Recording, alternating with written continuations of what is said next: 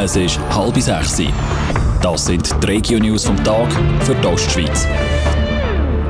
Im Studio ist Andrea Nötzli. Die Eidgenössische Kommission gegen Rassismus ruft nach dem Neonazi-Aufmarsch im Toggenburg zur Sensibilisierung auf. Sie möchten den Behörden in Erinnerung rufen, dass sie mögliche Gesuche für Konzerte oder Veranstaltungen mit rassendiskriminierendem Inhalt besonders genau prüfen.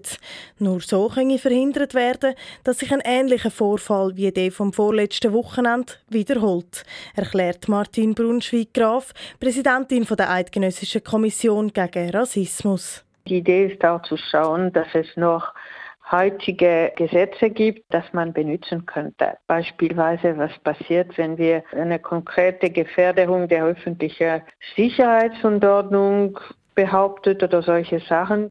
Wichtig sage dass ähnliche Vorfälle mit den jetzigen Gesetzen verhindert werden Am vorletzten Wochenende haben sich im Toggenburg rund 5000 Neonazis für ein Konzert versammelt.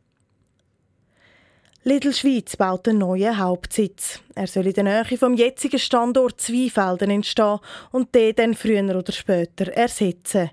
Gemäss Angaben vom Discounter ist geplant, dass sie die komplette Verwaltung ins Thurgau verlegen.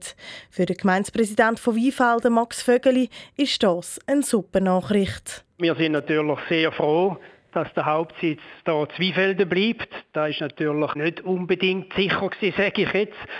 Der Lidl ist da Zweifelder schon der zweitgrößte Arbeitgeber. Wir sind natürlich sehr froh, dass Lidl da die 50 Millionen rund investiert.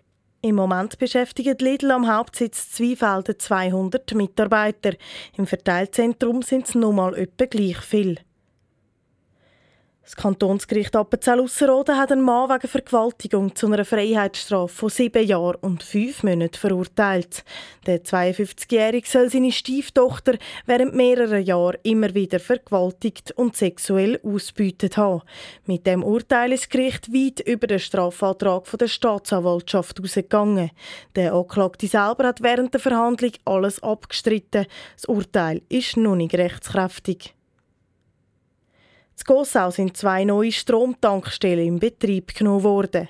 Am Gossauer Märzplatz steht eine Schnellladestation, wo Ladungen mit Gleichstrom und Wechselstrom möglich sind, schreiben die Verantwortlichen. Am Lindenplatz ist eine Wechselstromtankstelle montiert. Bei den Stadtwerken an der Bischofszellerstraße ist ein dritte geplant. Die Tankstelle kostet im Gesamten rund 90.000 Franken. In Ganterschwil ist ein Traktor ausbrennt. Am Traktor ist ein Schaden von mehreren tausend Franken entstanden, schreibt die Kantonspolizei St. Gallen. Der 33-jährige Fahrer bleibt unverletzt. Der Motor vom Traktor ist wahrscheinlich wegen einem technischen Defekt in Brand ausgebrochen. Weitere Informationen gibt es auf toponline.ch. Radio Top. Dies Radio für die Ostschweiz.